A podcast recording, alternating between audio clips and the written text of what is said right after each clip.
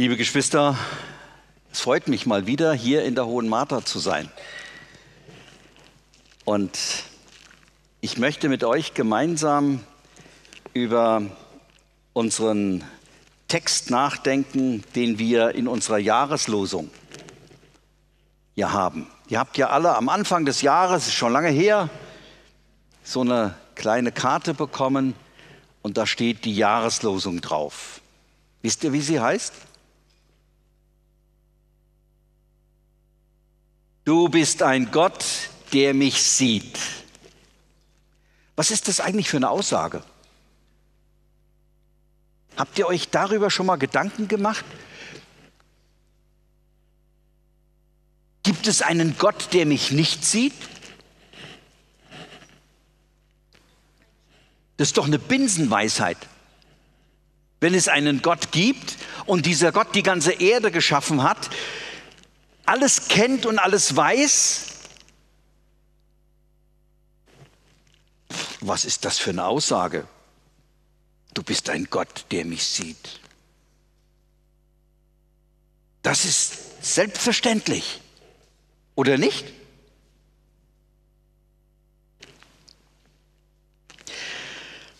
Wer macht diese Aussage? Vielleicht hilft uns das ein klein wenig mehr zu verstehen, was hinter dieser Aussage steckt.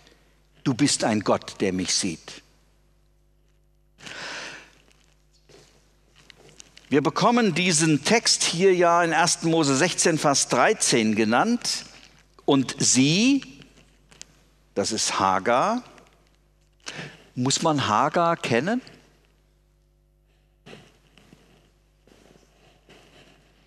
Der Name von Hagar, der steht noch nicht mal zehnmal in der Bibel.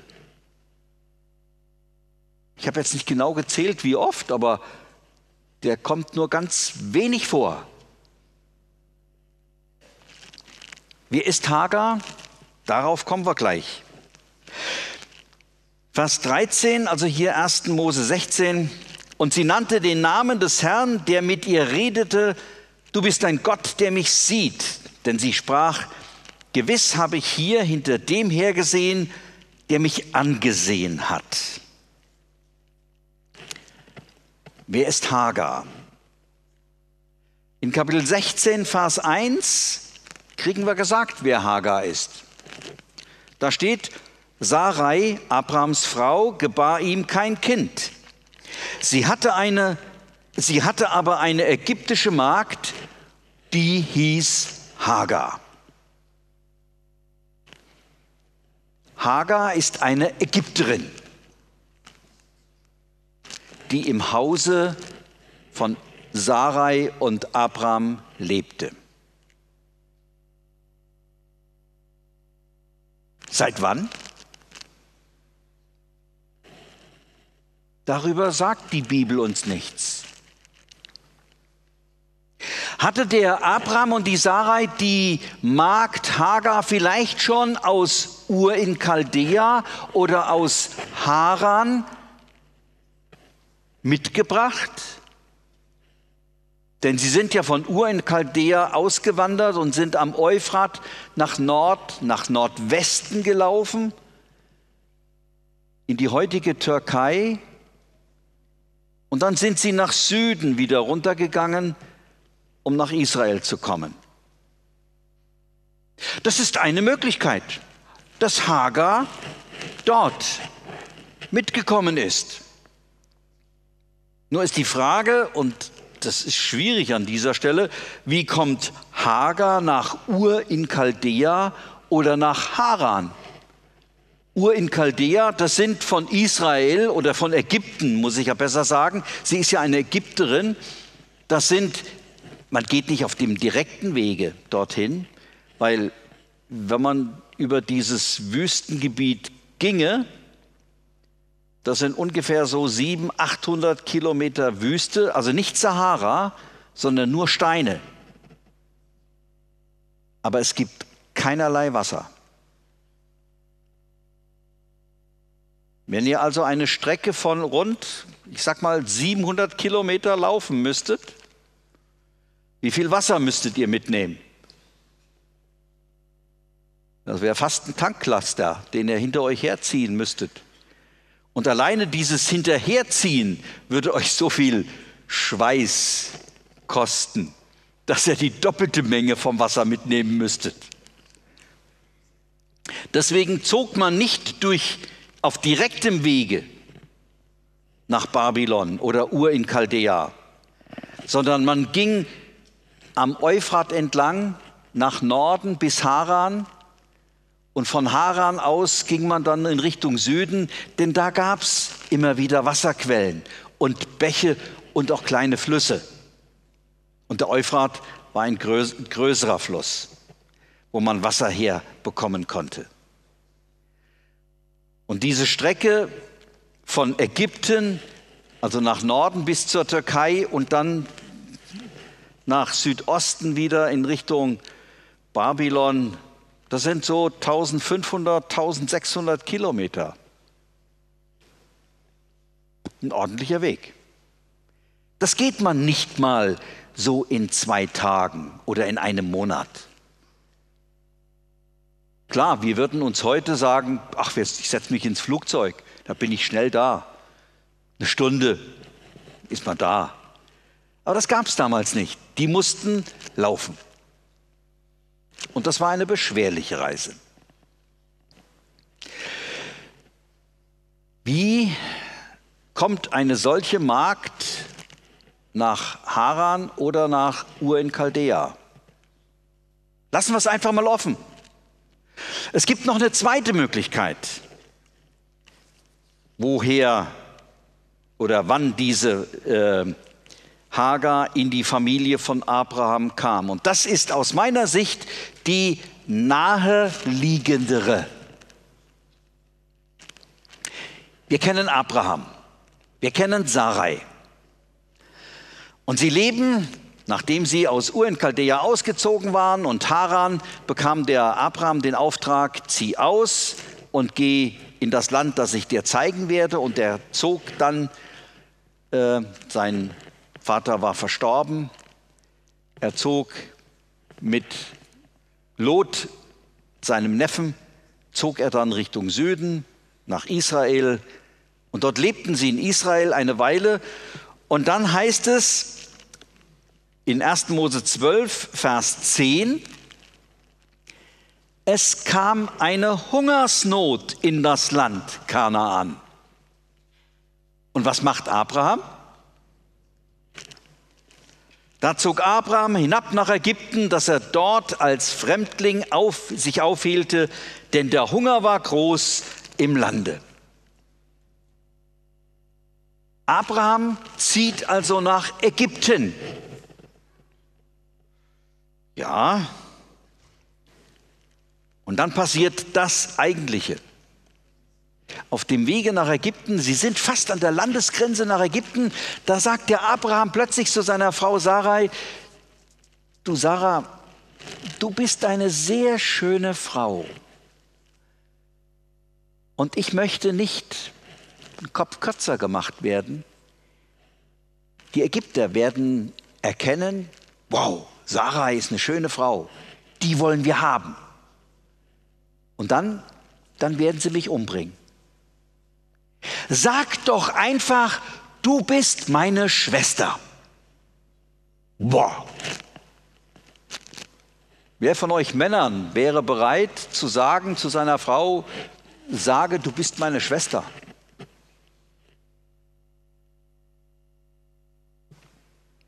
Ist doch eine Lüge, oder?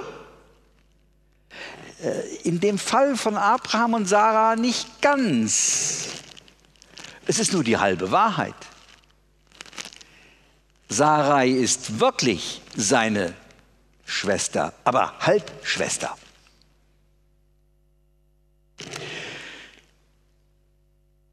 Aber das Eigentliche, was er hätte sagen müssen, Sarah ist meine Frau. Aber das hat er nicht gesagt, sondern nur, sag doch, du bist meine Schwester. Und so kamen sie nach Ägypten und jeder sagte, wow, die Sarah ist aber schön. Und das kam bis vor den Pharao. Und der Pharao sagte, wenn sie so schön ist und wenn sie seine Schwester ist, dann holt sie mir doch. Ich möchte sie zur Frau nehmen. Und so ging man zum Abraham und sagte, wir holen jetzt deine Schwester, die Sarai, zum Pharao.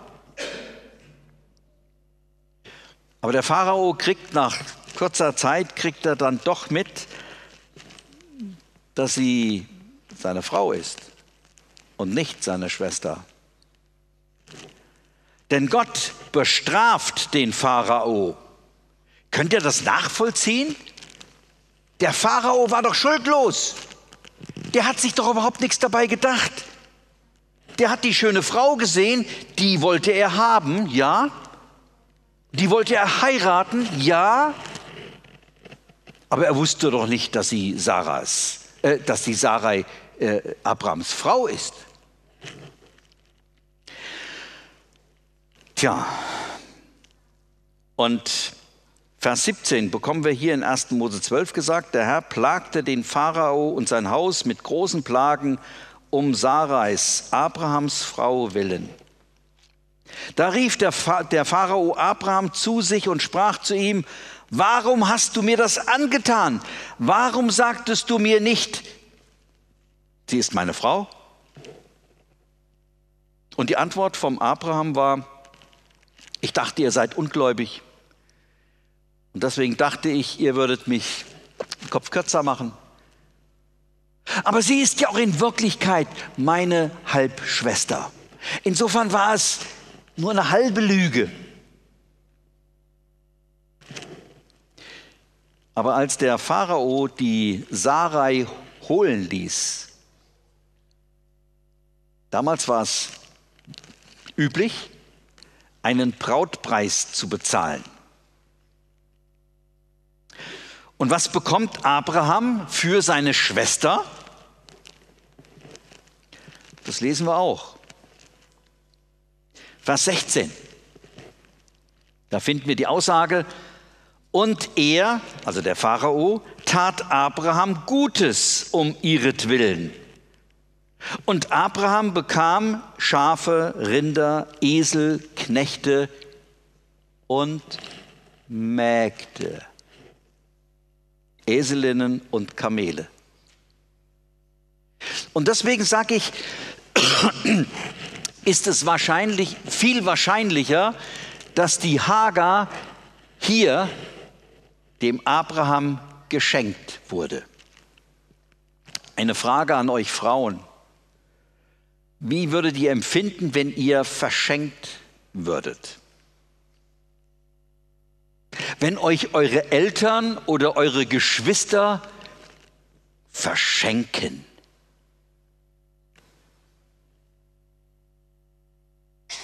Hm. Gar nicht so einfach, oder? Bitte? Ja, im Orient ist es, da wird man nicht verschenkt, sondern da wird man einfach nur verheiratet. Ähm, aber hier und da passiert es auch, dass man ein Geschenk bekommt und eine schöne Frau wird dann verschenkt. Also ich habe nirgends in der Bibel gelesen und auch, auch so in der Literatur, dass Männer verschenkt wurden.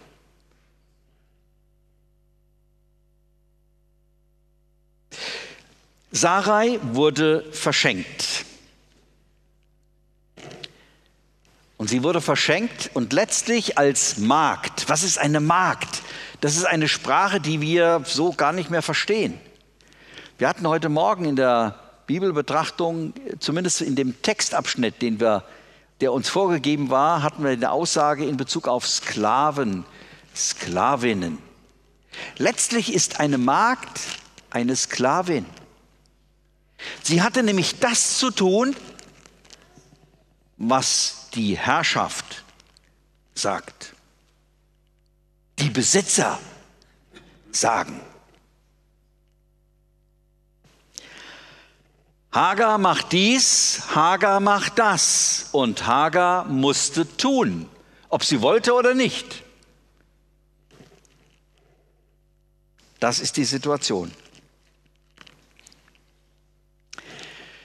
Und so kam die Hagar in die Familie von Abraham. Was hat sie hier gesehen? Sie hat den Abraham gesehen als einen gläubigen Mann.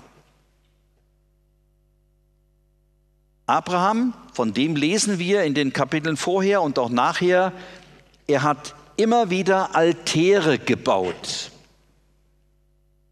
Er hat die stehen lassen, wenn er weitergezogen ist. Und diese Altäre, das waren die Opferstätten für Gott. Noch etwas hat Abraham gemacht, und das lesen wir auch an etlichen Stellen in der Bibel. Ihr müsst wissen, in diesen Gebieten, wo er teilweise lebte, da regnet es ganz wenig. Und es gibt wenig Wasser. Und so gab Abraham immer wieder die Befehle, bohrt nach Wasser. Einer der bedeutendsten Brunnen existiert auch heute noch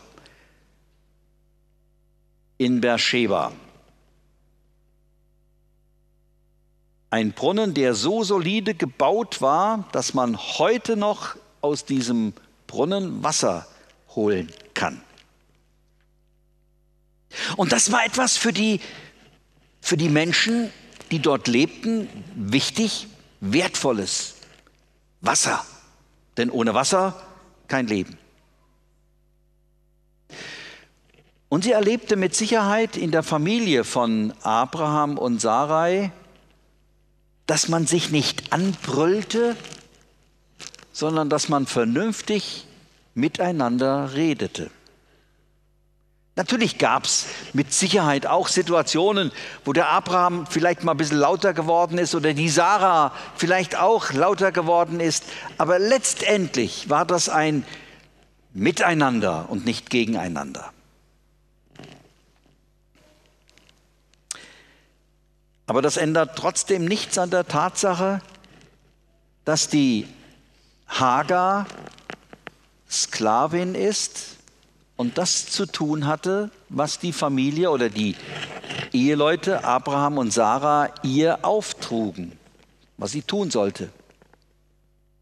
Und es ändert auch nichts daran, dass die Hagar verschenkt wurde und dieses Verschenktwerden bedeutet ja, sie wurde aus ihrem ägyptischen Umfeld einfach rausgenommen, denn als der Abraham wieder aus Ägypten zog, zog sie mit Abraham nach Kanaan und sie lebte dort in der Fremde.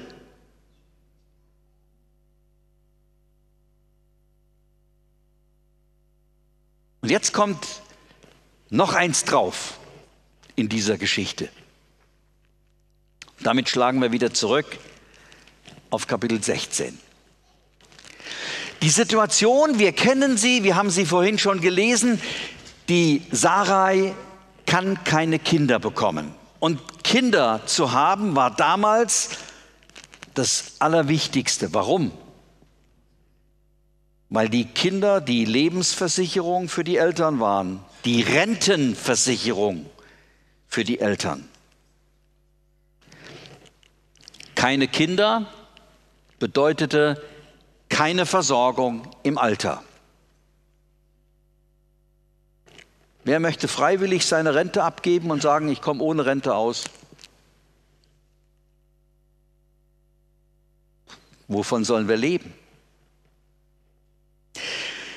Ja, und weil Sarai keine Kinder bekommt, geht sie eines Tages zu ihrem Mann und sagt, hör mal zu, heirate die Hagar und zeuge mit ihr möglichst einen Sohn, denn der gehört dann mir. Und damit haben wir einen Nachkommen. Der liebe Gott hat uns doch auch gesagt, dass wir einen Sohn bekommen werden.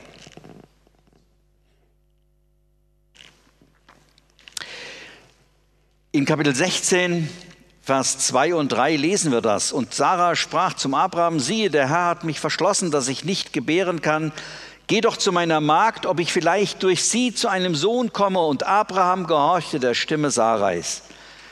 Da nahm Sarai, die, äh, Abrahams Frau, die ägyptische Magd Hagar und gab sie Abraham, ihrem Mann, zur Frau nachdem sie zehn Jahre im Land Kanaan gewohnt hatten.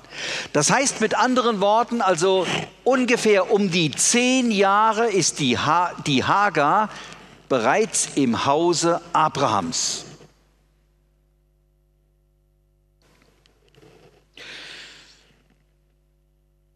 Und Hagar wird schwanger. Und als sie merkt, sie ist schwanger, lässt sie das die Sarai spüren. Ich sage es mal ganz modern. Die Hagar sagt plötzlich zur Sarai, du hast mir gar nichts mehr zu sagen. Ich bin auch seine Frau. Und Sarai, was will sie darauf antworten? Das sind Fakten. Das sind Fakten. Sie ist auch seine Frau. Und jetzt kommt das eigentliche Problem. Sarai, sie will natürlich jetzt mit aller Gewalt ihre Macht, die sie hat, auf Hagar ausüben.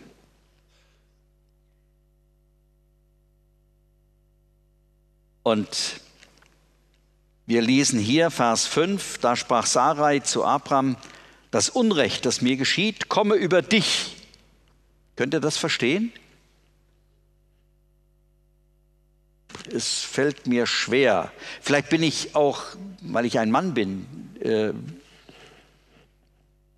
ist es nicht einfach für mich zu verstehen. Die Sarai sagt zu ihrem Mann, heirate die Magd. Und jetzt kriegt der Mann gesagt, der Abraham gesagt, du bist schuld.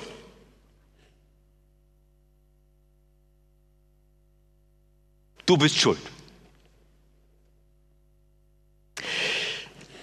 Aber das ist nicht mein Problem, sondern wir kommen weiter hier. Die Sarah sagt, das Unrecht, das mir geschieht, komme über dich. Ich habe meine Magd dir in die Arme gegeben. Nun aber, dass sie sieht, dass sie schwanger geworden ist, bin ich gering geachtet in ihren Augen. Der Herr sei Richter zwischen mir und dir. Und der Abraham sagt, es ist deine Magd. Tu mit ihr, was du willst. Sie ist doch in deiner Gewalt. Du hast doch das Sagen über sie.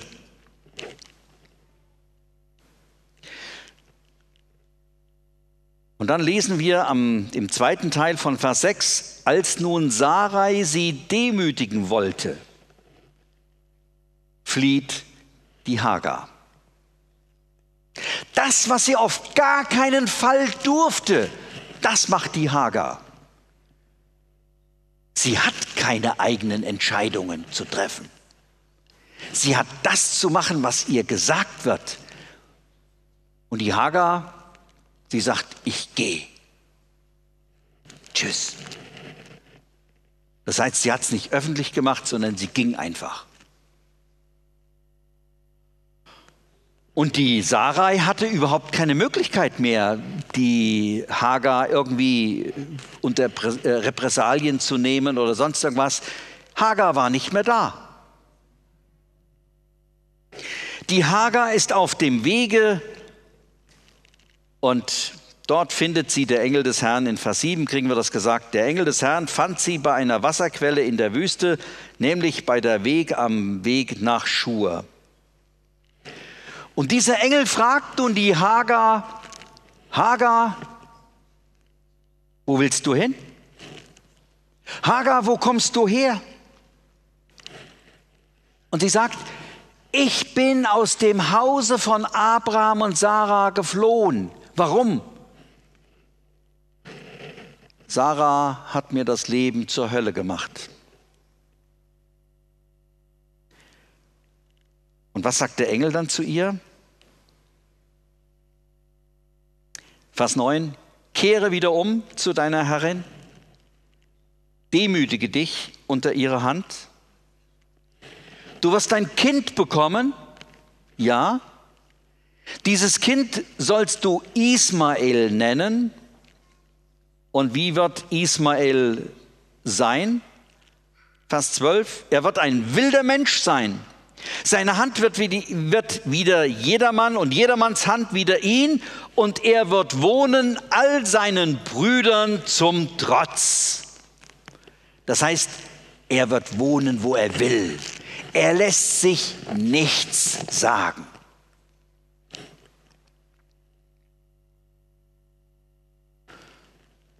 Und nachdem ihr der Engel das gesagt hatte, kommt dann die Aussage von, von, von Hagar, du bist ein Gott, der mich sieht.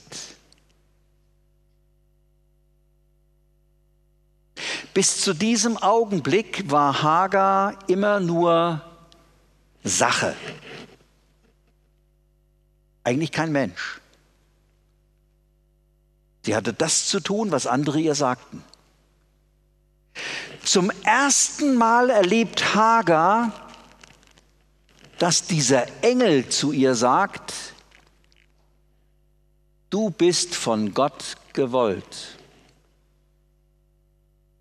Geh wieder zurück in die Familie von Abraham.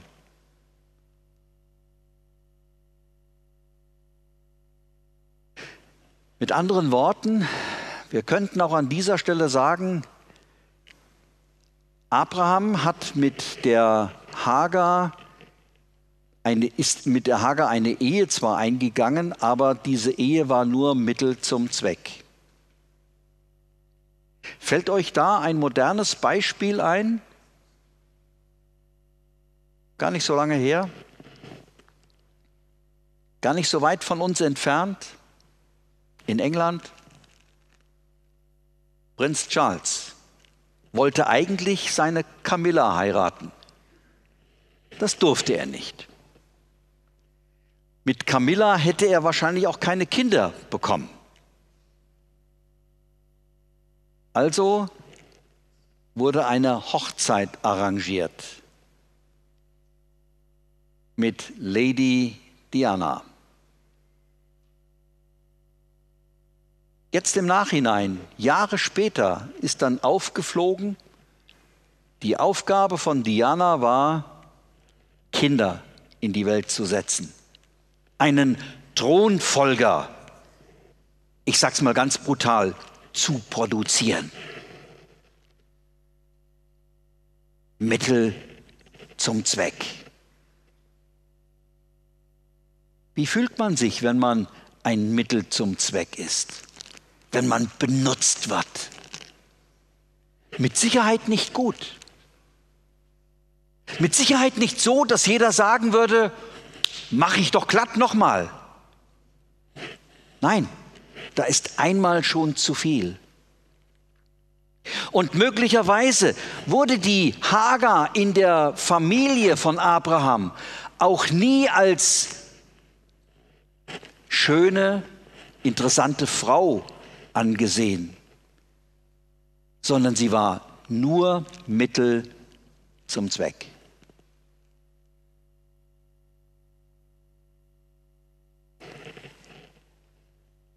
Wie sich Lady Diana gefühlt hat, das haben wir ausreichend mitbekommen.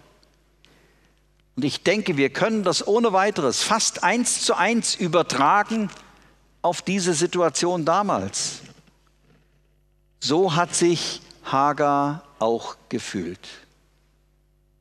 Und deswegen könnten wir auch an dieser Stelle sagen, wenn hier steht, du bist ein Gott, der mich sieht, könnten wir sagen, endlich ist jemand da, der mich sieht, der mich so nimmt, wie ich bin.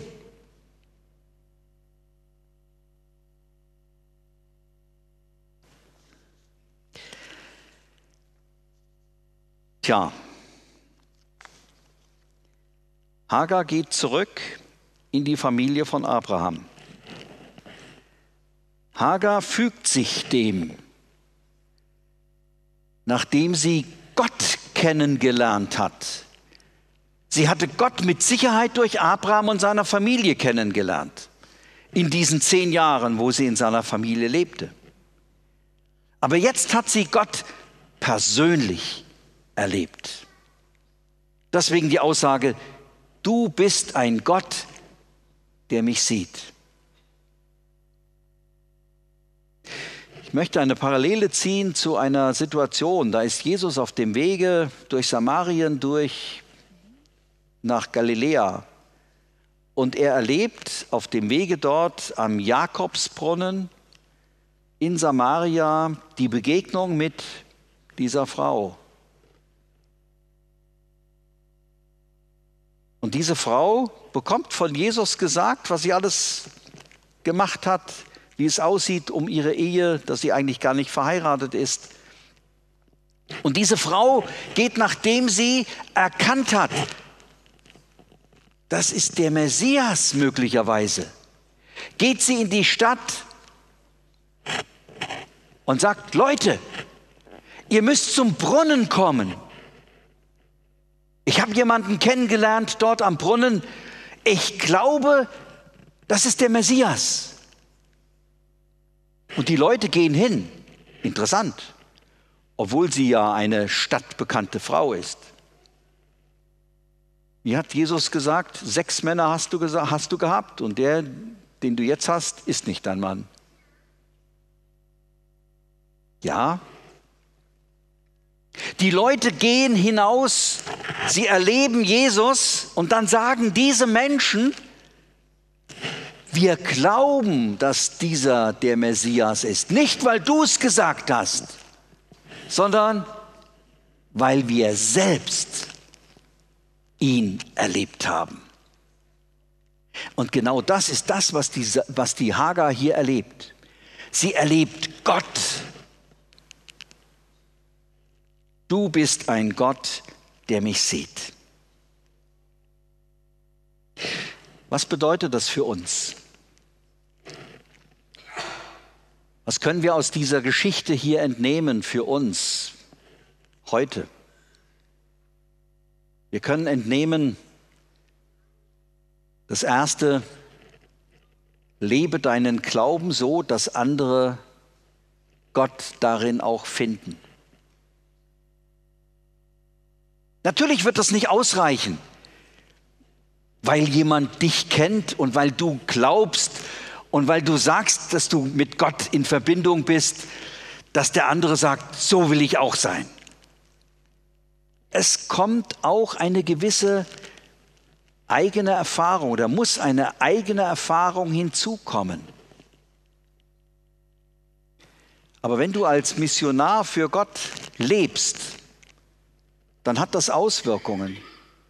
Menschen um dich herum werden erkennen, dass du ein gläubiger Mensch bist.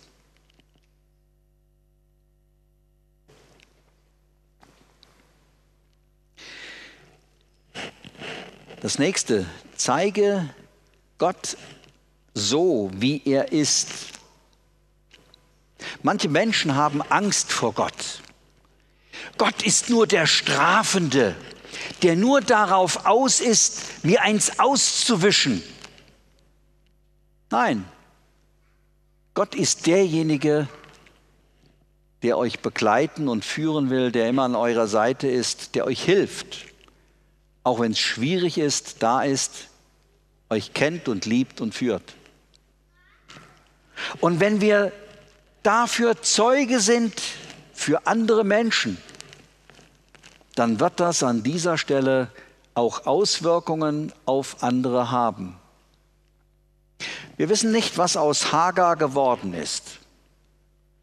Wir lesen wenige Kapitel nach diesem Kapitel 16, nachdem Isaak geboren ist von Sarai, von der man sagte, sie kann keine Kinder bekommen, in einem Alter, wo normalerweise es unmöglich ist, noch ein Kind zu bekommen. 90 Jahre alt und dann noch ein Kind bekommen. Aber Gott sagt, Gott ist nichts unmöglich. Und als Isaak geboren ist, als Isaak dann einige Jahre auch schon alt ist, da sagt die Sarai wieder zu Abraham, schicke diesen Ismael fort. Er soll nicht erben mit unserem Sohn Isaak. Und dann bekommen wir gesagt, der Abraham schnallt ihr einen Wassersack um, er gibt ihr Dinge zum Essen mit, er sagt ihr, wo sie langgehen soll, und dann geht sie. Und dann lesen wir von Hagar null. Wir wissen also nicht, was aus dem Leben oder was Hagar aus diesem Glauben mit Gott, aus dieser Begegnung mit Gott gemacht hat. Ist auch für uns nicht interessant. Für uns ist interessant, Hagar hat diesen Gott erkannt. Und das ist das Wichtige. Gott zu erkennen.